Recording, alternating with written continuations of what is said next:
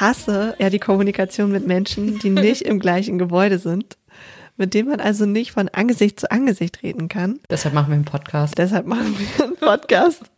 nee, aber ich meine nicht Podcast, sondern ich meine halt so, ähm, also schon eine direkte Kommunikation, aber halt über, über Kommunikationsmittel. Also zum Beispiel E-Mails.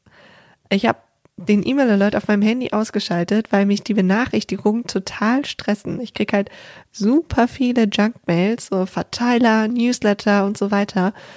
Und ständig klingelt dann so dieses Handy und ich habe immer Stress, dass es jetzt gerade irgendjemand ist, der was von mir will, dass ich was vergessen habe, dass ich das jetzt sofort machen muss. Dabei bin ich gerade irgendwie bei H&M und habe einfach gar keine Zeit jetzt. So. Deshalb hat Sophia sehr, sehr viele ungelesene E-Mails auf ihrem Tablet. Ja, wir haben gerade beim das eben den E-Mail-Account bei meinem Tablet eingerichtet und ich habe 13.860 ungelesene E-Mails. Hm, aber das sind halt dann schon auch hauptsächlich diese Verteiler und Newsletter und so. Ich hasse einfach diesen gefühlten Zwang, immer direkt zu antworten. Das nervt mich. Und aber ich telefoniere auch nicht gerne. Also es wäre wohl besser, ich äh, würde irgendwie anfangen des, äh, des 20. Jahrhunderts leben und nicht jetzt. Als arme Frau Anfang des 20. Jahrhunderts ohne Möglichkeiten zu telefonieren. Äh, aber du liest dann einfach nie deine Mails? Also am Wochenende halt nicht, so, ne? Sonst schon so einmal am Tag, weil man kann da ja auch aktiv in dieses Postfach reingehen. Und das Problem ist halt aber auch, ne, je länger man die Kontrolle des Postfachs aufschiebt, desto schlimmer wird es dann halt mit der Angst und desto mehr wächst so der Druck und du denkst, oh Gott, du hast seit drei Wochen dein E-Mail-Postfach nicht mehr angeguckt. Das sind bestimmt total viele E-Mails, die du schon längst hättest beantworten müssen und die Leute halten dich jetzt für völlig unzuverlässig. Ja, also deswegen, ich äh, mache das einmal am Tag. Denn die gehen ja auch nicht weg. Die stapeln sich ja. Das hört man ja oft von Leuten, dass sie mit der modernen Kommunikation so ein bisschen überfordert sind. So mit der Kommunikation fühle ich mich gar nicht so überfordert, wobei ich da auch einfach oft nicht ans Handy gehe. Aber ich habe eher so Zukunftsängste und so abstrakte Geschichten. Also lebe ich mein Leben, wie ich will, werde ich von Menschen gemocht. Sowas, was eigentlich auch so Hirngespinste sind.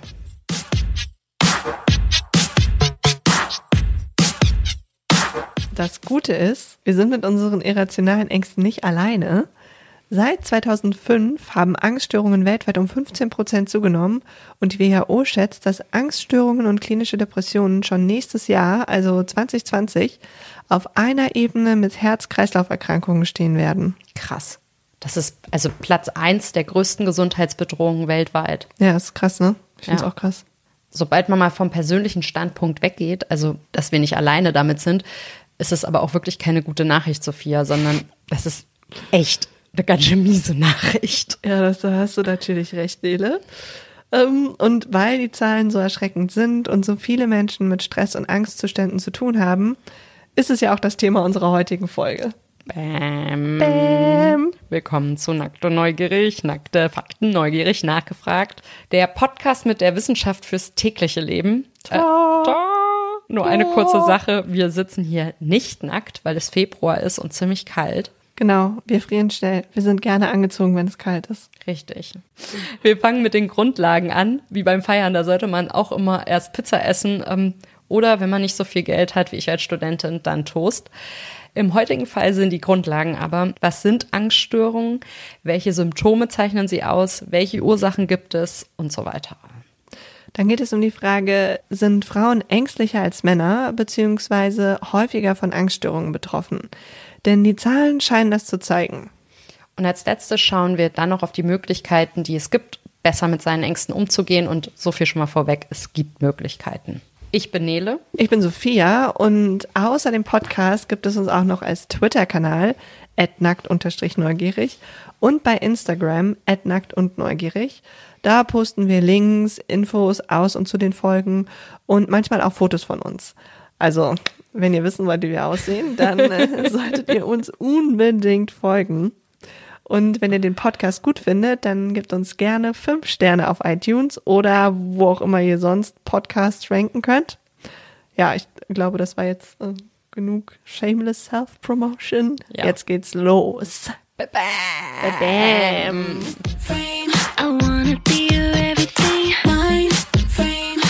Also Angst haben ist ja ganz normal. Ein Gefühl, das vor Gefahren schützt und in diesem Sinne nichts Schlechtes ist, eigentlich sogar was Gutes, weil es einen halt auch manchmal vor dem Tod rettet oder zumindest evolutionär gesehen.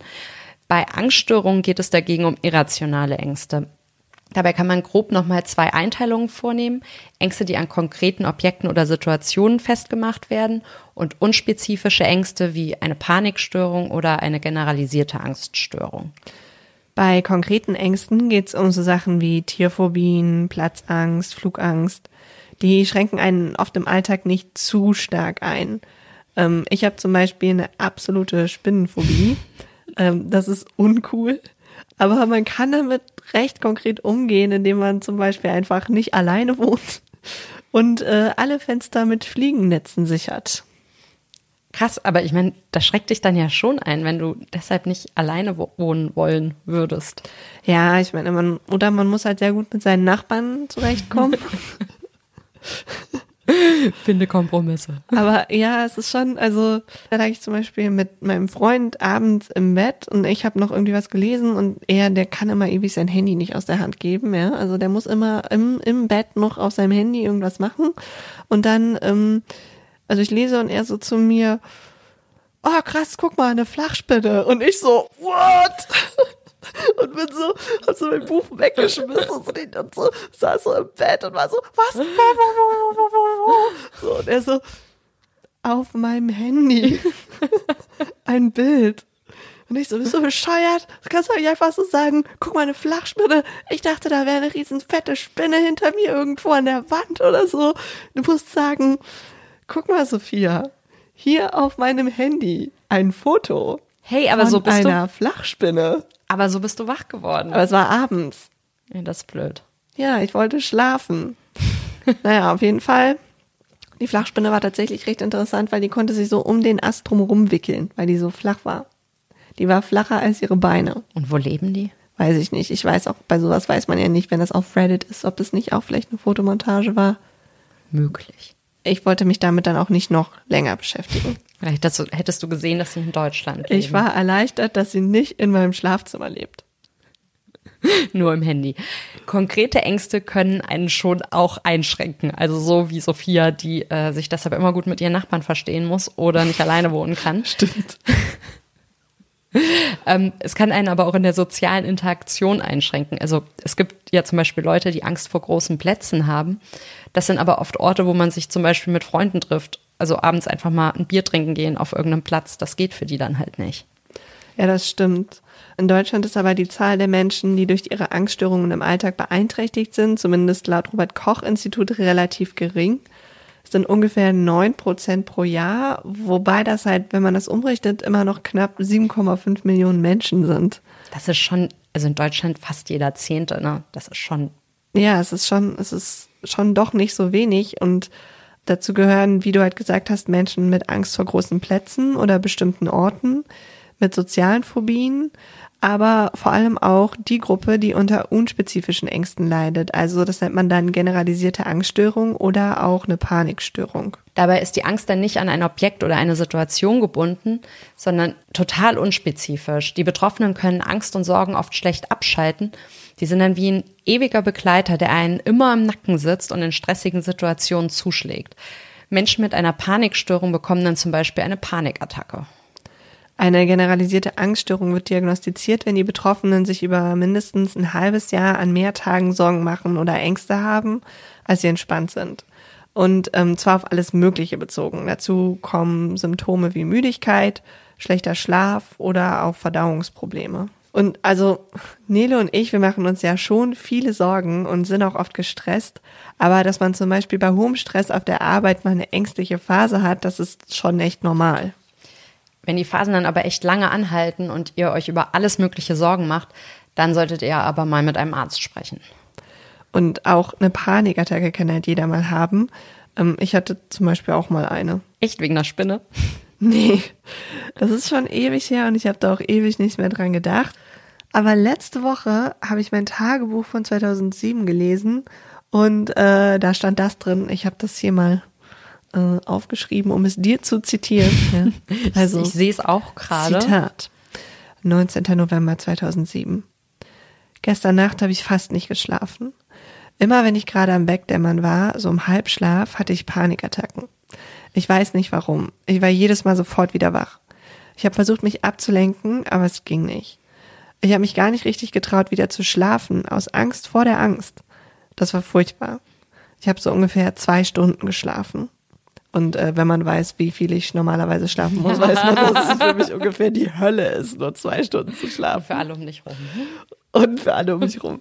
Und aber als ich das gelesen habe, habe ich mich halt auch wieder daran erinnert. Also ich hatte es echt vergessen, aber dann habe ich mich wieder daran erinnert, wie ich aufgewacht bin in der Nacht und ich hatte einfach dieses Gefühl, keine Luft mehr zu bekommen und diese Panik. Und das kam aber irgendwie so aus dem Nichts.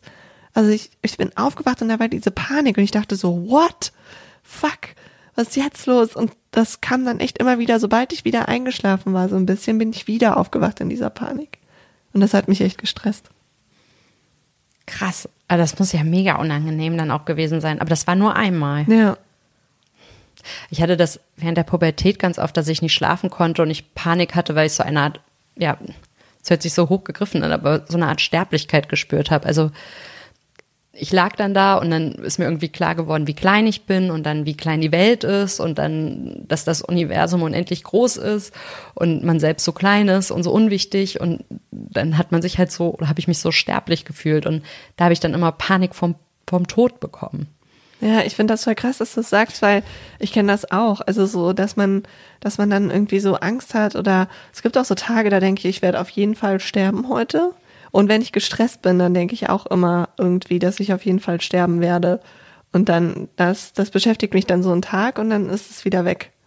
Und auch so vor dem Sterben habe ich auch Angst, weil das halt sowas ist, sowas Auswegloses, wo man kein Mitspracherecht hat. Krass, das hast du, also weil genau das habe ich auch, wenn ich, wenn ich richtig fertig bin. Also ich habe so eine Situation, da bin ich mit meinem Vater eine Bergtour gegangen, da war ich noch relativ jung und ich war total fertig. Und hat mein Vater gesagt, ähm, ich soll mal alleine hoch zum Gipfelkreuz gehen und ich bin auf dieses Gipfel, zu diesem Gipfelkreuz gegangen und ich stand, saß da und ich war mir sicher, in zehn Minuten sterben wir. Mein Vater und ich, in zehn Minuten sind wir alle tot, weil ich einfach so, so fertig und erschöpft war. Ich war mir sicher, dass ich sterbe. Ja, ich, ja, ich weiß auch nicht. Ich, manchmal hat man das einfach so, ne? Ich habe das aber auch dann oft, wenn ich so reisen muss oder so und dann packen und alles. Und dann denke ich immer, immer wenn ich fliege, denke ich, dass ich auf jeden Fall sterbe. Ich muss immer vorher allen sagen, dass ich sie liebe. Oh, ja.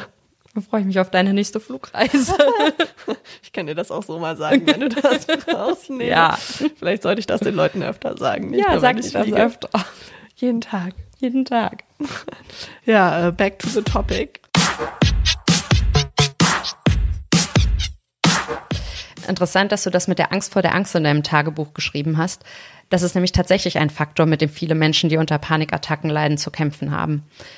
Und wenn diese Angst vor der Angst dann dazu führt, dass man versucht, Situationen zu vermeiden, die eine Panikattacke auslösen könnten, ist das sogar ein Symptom für die Diagnose einer Panikstörung. Mhm. Und tatsächlich ist es ja auch so, dass die Zahl der Leute, die mit Ängsten zu kämpfen haben, seit den 30er Jahren kontinuierlich zugenommen haben. In Deutschland wurden Angststörungen zum ersten Mal Ende der 90er Jahre erfasst, 1998. Da waren die Zahlen auf einem ähnlichen Niveau wie in der aktuellsten Auswertung von 2014. Für die USA liegen aber schon seit den 30er Jahren Zahlen vor. Und da sieht man, dass bei Leuten, die zwischen 1930 bis 1990 geboren wurden, Angststörungen und Depressionen extrem zugenommen haben. Vor allem bei Studenten. Und als du in dem Tagebuch geschrieben hast, da warst du ja noch Studentin. Ja, das stimmt. Also mal davon abgesehen, dass ich keine Amerikanerin bin, bin ich da voll reingefallen in diese Studiengruppe sozusagen. Was ich immer finde, ist, es ist irgendwie auch so, dass jede Ära ihre eigenen psychischen Probleme hat. Während des Kalten Krieges war man nervös und nahm Beruhigungsmittel. Dann kam die Rezession und die Antidepressiva der 1990er Jahre. Und jetzt haben alle Angststörungen oder, ähm, wie man manchmal auch sagt, Anxieties. Wobei das Ganze in den USA halt schon wesentlich mehr akzeptiert ist als bei uns. In Deutschland sind wir ja jetzt gerade erstmal so weit, dass Depressionen nicht mehr so krass stigmatisiert werden, was, was schon mal gut ist. Das auf jeden Fall. Ähm, und ich meine, klar, dass die äußeren Umstände und die Zeit und, der, und die Kultur, in der wir leben, uns irgendwie beeinflussen und eben auch die Ängste, die wir haben, finde ich, ist schon klar. Also wenn ich in einer Zeit lebe, wo einfach alle immer so ein bisschen Angst haben, dann färbt das ja auf mich ab oder ja, Kalter Krieg, glaube ich, du hast das ja überall gemerkt, dass immer so unterschwellig da schon was, was gebrodelt hat. Und bestimmt auch die Kultur, in der wir leben. Das spielt definitiv eine Rolle für psychische Probleme wie Angststörungen. Dazu kommt aber auch noch, dass wir eben auch genetische Faktoren haben. Also man kann eine Veranlagung für Angststörungen haben. Das heißt jetzt aber nicht, dass man von Geburt an Probleme hat, sondern es ist eigentlich eher so, dass Ängste und Panikattacken erst durch ein traumatisches Erlebnis getriggert werden, also durch eine neue Situation, irgendwas Schlechtes, was passiert ist. Und auf andere hätte das dann vielleicht gar keinen starken Einfluss und die stecken das so weg, aber auf Menschen mit dieser Veranlagung für Angststörungen, da hat das eben einen Einfluss und die bekommen dann eben Angststörungen dadurch. Ja, so wie diese Panikattacke, die ich hatte, das war ja auch gerade am Anfang vom Studium, wo ich irgendwie umgezogen war. Und das ist jetzt keine schlechte Situation, aber es ist auf jeden Fall irgendwie eine stressige neue Situation, so, ne? Und trotzdem, also haben wir auch gerade gesagt, die Leute hatten ja irgendwie schon immer Stress, so, ne? Kalter Krieg war ja auch stressig und, und dann fragt man sich so, wieso es gibt dann jetzt diesen Anstieg an so Angststörungen? Und dazu habe ich was Interessantes in der Studie gelesen, das für mich total Sinn gemacht hat. So klar, Oma hatte auch schon Stress, aber seit Oma jung war, gab es eine Werteverschiebung in der Gesellschaft. Und zwar von intrinsischen Werten wie so Gemeinschaft, Kirche, Familie, Zugehörigkeit zu extrinsischen Werten, also Materialismus und Status. Und wenn man früher Stress hatte, dann konnte man sich zurückziehen und Ruhe in der Gemeinschaft finden. Und heute wird man einfach von allem, was einem Stress macht, permanent über die sozialen Medien bombardiert und hat dann auch noch diesen Selbstdarstellungszwang. Hm, wobei ich immer denke, so 60er Jahre, das war ja auch schon krass materialistisch. Und Familie kann auch echt stressen. Ja, das stimmt, aber also ich glaube, erstens, man kann sich mit Familien vielleicht ein bisschen konkreter auseinandersetzen. Mhm. Also so. Und dann, klar, die waren auch materialistisch, aber ich glaube schon noch mal in einer anderen Geschwindigkeit irgendwie als wir, wenn man mal sieht, wie schnell immer wieder so das neueste iPhone oder so rauskommt. Ja, klar, das stimmt. So, du hast ein Auto im Abstand von allen 15 Jahren gekauft und nicht jedes zweite Jahr. Und ich glaube, wir wollen einfach auch immer mehr durch Social Media. Also es wird auch einfach immer mehr verlangt. Und wir sehen eben auch durch Social Media immer mehr, dass anderes anscheinend hinbekommen. Und das gibt einem dann vielleicht das Gefühl, dass man es selbst nicht hinbekommt. Also Frauen zum Beispiel, die sollten früher einfach gut aussehen und eine Familie haben und heute sollen sie aber eine Familie haben, Karriere machen und gut aussehen und noch eine tolle Freundin sein und noch absolut gut informiert sein. Naja, und das soziale Gefüge ist halt auch nicht stabiler geworden. Also Jobsicherheit, wir sind beide Journalistinnen. Man hat nicht so viel Sicherheit in unserem Beruf. Richtig. Also das gibt natürlich auch viele Freiheiten. Man macht sich da aber eben auch ständig Sorgen, wie das nächste Jahr aussieht. Also ich bin da ein ganz großer Meister drin. Ähm, wobei das mittlerweile ja nicht nur uns betrifft, sondern also auch Juristen und an den Unis ist es ja wie bei uns, die arbeiten ja einfach immer in Zeitarbeitsverträgen.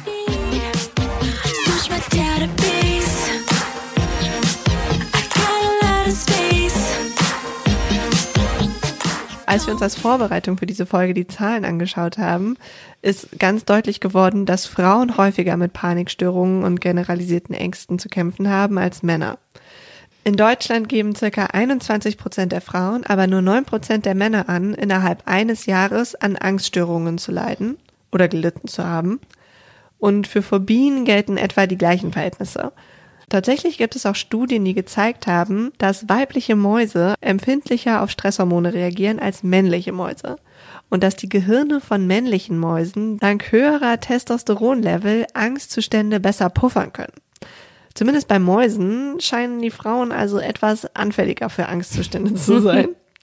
Wie genau sich das bei Menschen verhält, kann man aber nicht sagen, auch wenn tatsächlich häufig von Mäusen auf Menschen geschlossen wird, so in den Naturwissenschaften. Aber die Übertragungsraten sind da von Fall zu Fall sehr unterschiedlich.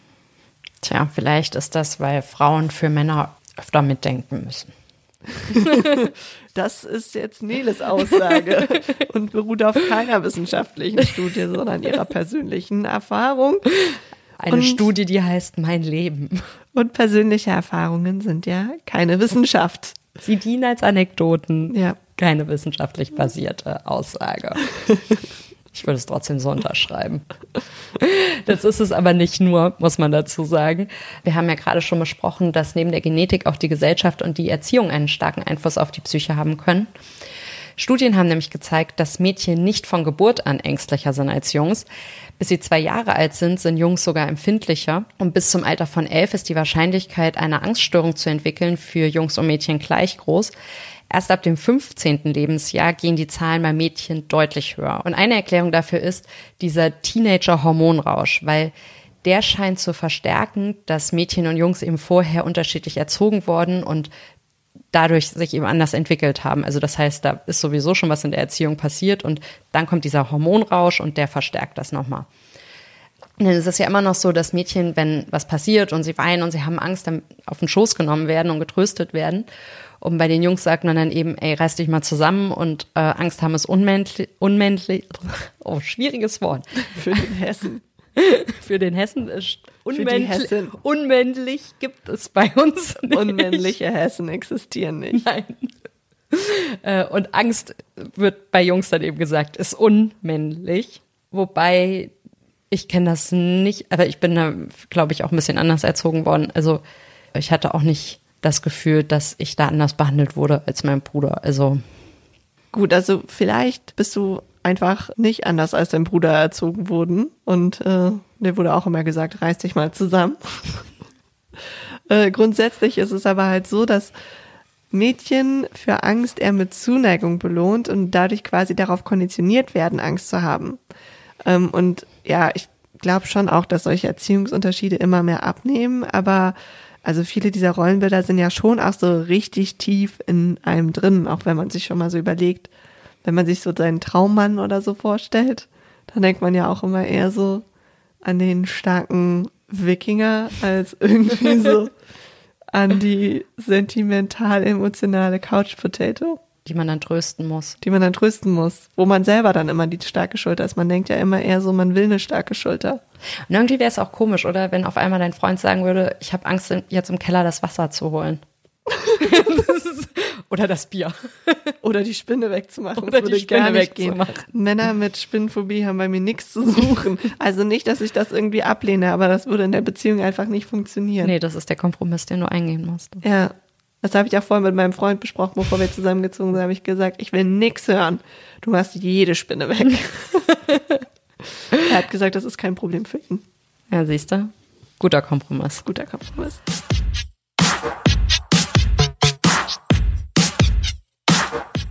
Um jetzt wieder zurück zu den Zahlen zu kommen, und damit wird es jetzt auch ein bisschen ernster, ähm, denn wenn man es global betrachtet, dann sind laut der WHO 80 Prozent der Menschen, die unter Krieg, Umsiedlung und Gewalt leiden, Frauen und kleine Kinder. Und, und die Zahl finde ich echt krass, eine von fünf Frauen ist in ihrem Leben schon vergewaltigt worden. Und damit ist es eben auch so, dass weltweit Frauen wesentlich mehr traumatische Ereignisse erlebt haben als Männer. Es ist also tatsächlich so, dass mehr Frauen als Männer mit Angstzuständen kämpfen, zumindest laut der Zahlen. Das liegt aber definitiv nicht nur an der Biologie. Und es könnte sich auch ändern, wenn Angstzustände akzeptierter und weniger stigmatisiert werden. Denn die Erziehung von Männern zu stoischen Nichtweinern sorgt sicher zu einer gewissen Zahl dazu, dass Männer, wenn sie Probleme oder Angstzustände haben, weniger offen damit umgehen als Frauen. Die ähm, Stigmatisierung, die liegt, glaube ich, auch an dem Bild, das in den Medien von Menschen mit Angststörungen vermittelt wird. Also konkret also auch an der Bebilderung der Beiträge. Ich habe da ein Interview ähm, mit einer Journalistin gehört, die selbst unter Angststörungen leidet und über ihre persönlichen Erfahrungen auch ein Buch geschrieben hat. Und in dem Interview meinte sie halt, dass Artikel über Angstzustände oft mit Menschen, die in Ecken sitzen und verschüchtert an ihren Nägel kauen, bebildert werden und dass Nicht-Betroffene deshalb denken, Menschen mit Angststörungen wären besonders schüchterne, blasse, unscheinbare Menschen. Aber tatsächlich ist das überhaupt nicht so, sondern es kann halt einfach jeder betroffen sein. Auch der extrovertierte, fröhliche Kollege. Denn, also, man hat ja dann nicht nur Angst und auch vor allem, um im Alltag zu funktionieren und nicht aufzufallen, lernen diese Menschen halt auch super ihre Ängste zu überdecken oder zu tarnen. Ähm, ich fand das ein super interessantes Interview. Wer das mal hören will, das lief bei Deutschlandfunk Nova. Und wir posten den Link dazu. Ist auch krass, ne? Ich meine, eine Journalistin, bei Journalisten denke ich immer so, die müssen ja kommunizieren und aktiv sein und Ja, aber guck mal, ich mag auch nicht telefonieren oder E-Mails beantworten. Und ich bin auch Journalistin. Es sind so die Bilder, die man im Kopf hat. Aber jetzt abgesehen von den Bildern im Kopf halt auch, also das, was du gesagt hast, ne, mit den Bildern, die man dann eben irgendwie in Zeitungen sieht oder eben auch online. Sorry, jetzt habe ich mit meinem Blatt dein Blatt geschlagen. Oh no. Oh yes. Mein Blatt wird sich gleich an deinem rächen. Besser nicht, sonst kriegt mein Blatt Angststörung. Aber, und Mein das Blatt ist, kommt mit der Schere. okay, da könnte es dann nichts mehr tun. Im Gegensatz zu uns, weil das ist jetzt die gute Nachricht, wir können was gegen Angststörungen tun. Da gibt es nämlich Sachen, um das in den Griff zu bekommen.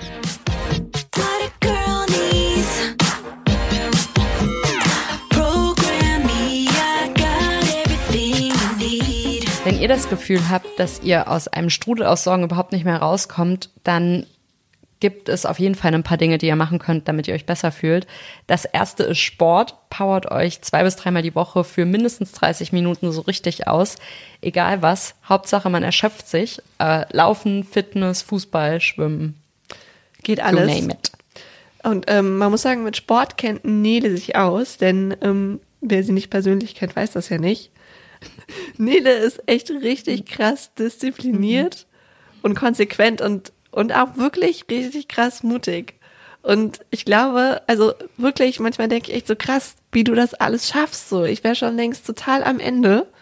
Und ich glaube, es liegt auch daran, dass du einfach wirklich oft schwimmen gehst, surfst und Ski fährst. Du bist halt einfach mega die Sportlerin. Ich habe das Sophia nicht ins Skript reingeschrieben. Nee, es ist einfach so. Danke. Aber ich glaube wirklich, dass äh, das auch mit daran liegt, dass ich, äh, also beim Skilaufen gab es immer die Situation, ich durfte immer mit meinem Vater im Tiefschnee fahren. Aber ich wusste auch, dass ich dann da fahren muss, wo er sagt, ich muss jetzt fahren. Und es gab nicht dieses, ich mach's jetzt nicht. Weil ich, dann wäre es eben gefährlich geworden und dann hätte ich das nächste Mal nicht mehr mitgedurft und deshalb habe ich das nicht gemacht. Und ich glaube, äh, das zieht sich durchs Leben. Also äh, Sport steigert das Selbstbewusstsein, zumindest bei Nele. Definitiv. Und äh, ja, bei mir ist das auch so, wenn ich, wenn ich Sport mache und dann sehe, dass ich Muskeln bekomme, dann denke ich auch immer so. also Alles richtig Wie? gemacht. richtig stark bin ich jetzt schon. Stark genug für die Rente. stark genug für die Rente. Äh, außerdem hilft Sport aber auch dabei, das Adrenalin, das man in stressigen Situationen ausschüttet, wieder abzubauen. Und äh, noch ein anderer Effekt. Beim Sport aktiviert der Körper ähnliche Prozesse, wie halt auch, wenn man gestresst ist. Also der Puls geht hoch, man schwitzt, man fängt an schwer zu atmen und dadurch lernt der Körper beim Sport mit diesen Reaktionen umzugehen. Und wenn man einen Stressanfall hat, dann denkt sich der Körper, ah, okay, ist ja wie Joggen, ist ja alles nicht so ein Problem, damit kann ich umgehen. Also das heißt, man gewöhnt den Körper durch Sport an stressige Situationen. Einerseits gewöhnt man ihn daran und andererseits baut man halt das überschüssige Adrenalin, das man irgendwie in einer stressigen Situation aufgebaut hat, auch ab. Hat also einen Doppeleffekt. Zu den positiven Effekten von Sport machen wir auf jeden Fall in der nächsten Staffel noch eine eigene Sendung. Ja, vielleicht motiviert mich das dann auch endlich wieder noch regelmäßiger Sport zu machen. Gerade bin ich bei einmal die Woche Fitnessstudio, maximal zweimal und da schon stolz auf mich.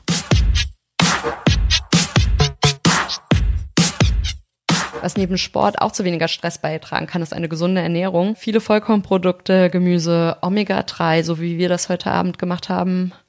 Wobei die Suppe war gesund. Danach gab's Chips, Pralinen, Weihnachtskekse, Schokolade, Ja. noch irgendwas? Ah ja, Brause. Okay. Ja. Und wir fragen uns, warum wir gestresst sind. Und was man vermeiden sollte, sind stärkehaltige Lebensmittel, also Brot aus normalem Mehl und sowas. Das haben wir heute nicht gegessen. ja, Sachen, die den Insulinspiegel hochhalten. Das haben wir heute vieles Das gegessen. haben wir viel gegessen, ja. Und ja, das kann äh, nämlich zu Entzündungsreaktionen im Körper führen und die wirken sich dann negativ auf das Gehirn aus. Frisches Obst und Gemüse bekämpfen dagegen Entzündung. Das heißt, bei der nächsten Folge essen wir eher mal einen Apfel als ich hatte heute aber auch einen Smoothie, also selbstgemachten. Oh. Mit Himbeere, Gurke und Apfel. Ja, ich habe heute Mittag in der Kantine gegessen. Das ist immer gut. Das ist, und, heute Morgen hatte ich ein Milchbrötchen. Ah, gesund. Richtig gesund. Ist Ja. ja, Milch drin. Äh, manche Stoffe können sogar, also nicht Milchbrötchen oder diverse Dinge, die wir vorhin gegessen haben. Also manche Dinge können, wenn man sie regelmäßig isst, sogar wie ein natürliches Beruhigungsmittel wirken. Ähm, dazu gehört zum Beispiel Omega-3-Fettsäuren und Tryptophan. Das ist eine Aminosäure, die ist zum Beispiel in Milch oder auch in Brokkoli. Schlecht für nervöse Menschen ist dagegen Kaffee, leider, beziehungsweise halt Koffein. Und ähm, wer mehr Infos zu den Effekten von Ernährung auf unsere Gesundheit haben will, der kann auch unsere Folgen zum Fasten oder unsere Folge über vegane und vegetarische Ernährung hören. Da lernt man richtig viel übers Nicht-Essen. und, und übers Essen. Ähm, neben Auspowern und der richtigen Ernährung sind auch Entspannungstechniken super, um Stress abzubauen. Yoga, Meditation, sowas. Das hängt unter anderem mit dem Atemrhythmus zusammen. Nämlich, wer gestresst ist, der atmet flach und flache Atmung triggert im Körper eine automatisierte Reaktion, die nennt man Fight or Flight. Das hört sich auch an wie ein Film, ne? Fight or Flight. Also Kampf oder Flucht, der Gefahrenmodus. Ähm, Und tiefe, langsame Atmung. Oh, ich fühle mich direkt entspannter. Ich auch. Also so tiefe, langsame Atmung aktiviert dagegen die Rest- und Digest-Reaktion und der Körper entspannt sich. Und was übrigens besonders geil ist, ist, wenn man Leute umarmt und dabei so extra tief und langsam einatmet. Das macht Umarmungen nochmal viel toller. Weil man wird so feste gedrückt, nicht zu feste, aber schon, dass man so einen Druck hat. Mein Onkel macht das immer. Boah, Das ich fühle mich jetzt auch gut. viel entspannter. Guck mal, meine Mundwinkel sind auch schon. Wie das nach oben so. Ja. Automatisches Lächeln. Wir machen jetzt einfach den Sophia und Nele Meditationspodcast. Wir Oh, das wär atmen jetzt einfach 30 Minuten lang. Wie entspannt wir dann wahrscheinlich einfach werden. Das wäre gut für uns. Für uns wäre das gut. Nächste Zusatzfolge 30 Minuten Atmen mit Sophia und Nele. Das können wir wirklich machen. Äh, ja, zurück zum Ernsthaften. Zum Lifestyle. zum Lifestyle. Ähm, ja, was mit dem Atmen ja passt. Ähm, wenn man den umgestellt hat, dann sollte man sich schon nach zwei Monaten besser fühlen. Wenn das nicht eintritt, spätestens dann sollte man mal einen Therapeuten aufsuchen. Das kann man natürlich auch direkt von Anfang an machen. Äh, das hängt halt davon ab, wie schlecht es einem geht. Therapie kann aber auf jeden Fall helfen, Muster zu identifizieren und Ängste zu bewältigen. Besser zu verstehen, woher Ängste kommen und was bei Angst so im Körper passiert. Das kann auch helfen, wenn man eine Panikattacke hat. Also Panikattacken laufen eigentlich immer nach einem ganz geregelten Muster ab. Das liegt daran, dass während der Panikattacke auch das Fight-of-Flight-System anspringt. Und wenn man eine Panikattacke erlebt, dann ist das halt so, wie wenn der Körper sich auf einen Kampf vorbereiten würde. Was da Schritt für Schritt passiert und ein paar Tipps, wie man am besten dagegen vorgehen kann, das haben wir auf der Homepage verlinkt. Äh, die ist im Moment immer noch wordpress.nacktneugierig.de und ja, selbst wenn ihr keine Panikattacken habt und Anleitungen braucht, schaut da doch mal vorbei. Gegen spezifische Phobien helfen die Sensibilisierungen und Konfrontationen wohl ganz gut. Ich persönlich habe das immer abgelehnt mit meiner Spinnenphobie, weil ich mir halt so dachte, so never. Ich meine, Desensibilisierung und Konfrontation bei Spinnen, was heißt das denn? Konfrontation? Soll ich der Spinne zugucken, wie die über meinen Körper krabbelt? Also auf gar keinen Fall. Auf gar keinen Fall. Das ist halt so das, was du sonst immer umgehen würdest, ne? Allerdings war ich bei zwei Monate auf Exkursion in Brasilien und ja, also als Biologin ist man natürlich schon an viel in der Wildnis unterwegs und im Amazonas-Dschungel gibt es dann echt richtig viele, richtig große Spinnen. Und die machen dann auch so riesen Spinnennetze über den Weg und du merkst das halt erst, wenn du so kurz vor der Spinne stehst, dass da halt so direkt vor deinem Gesicht so eine handgroße Spinne sitzt und du denkst nur so, fuck, einen Schritt weiter und das Vieh wäre direkt auf meinem Körper gewesen. Und das hat mich dann in Deutschland schon ein bisschen entspannt im Nachhinein. Das heißt, man muss sich seinen Ängsten stellen, siehst du? Wobei ich nicht sagen will, dass äh, Spinnen in Deutschland nicht gefährlich sind. Auch deutsche Spinnen können tödlich sein. Denn wenn so eine Spinne über mich krabbelt und ich einen Herzinfarkt kriege, dann bin ich schließlich auch tot. Und das verstehen die Menschen immer nicht. Die sagen immer, Spinnen sind doch nicht gefährlich. Doch sind sie. Ich dachte, du sagst jetzt in der Zoohandlung. Nein. Aber das ist. Und vielleicht auch der Herzinfarkt von den Menschen um dich rum. Richtig. Wenn ich dann einen Herzinfarkt kriege, ist es eine Kettenreaktion. Und mit diesem wunderbaren Satz über Herzinfarkte beenden wir diese Folge fast. Also wir haben jetzt noch eine Zusammenfassung.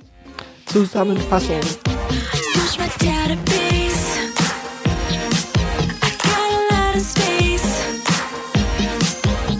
Wenn man noch lebt, dann sind Angststörungen ein echtes Problem, das sich in Zukunft noch verstärken wird.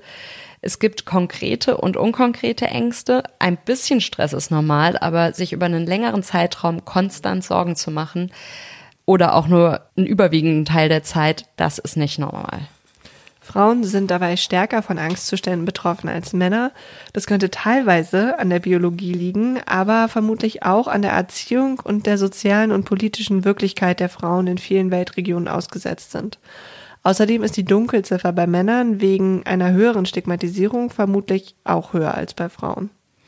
Menschen mit Angststörungen sind keine verschüchterten Wracks, also nicht die Bilder, die man so, oder zumindest nicht die Bilder, die ich im Kopf habe.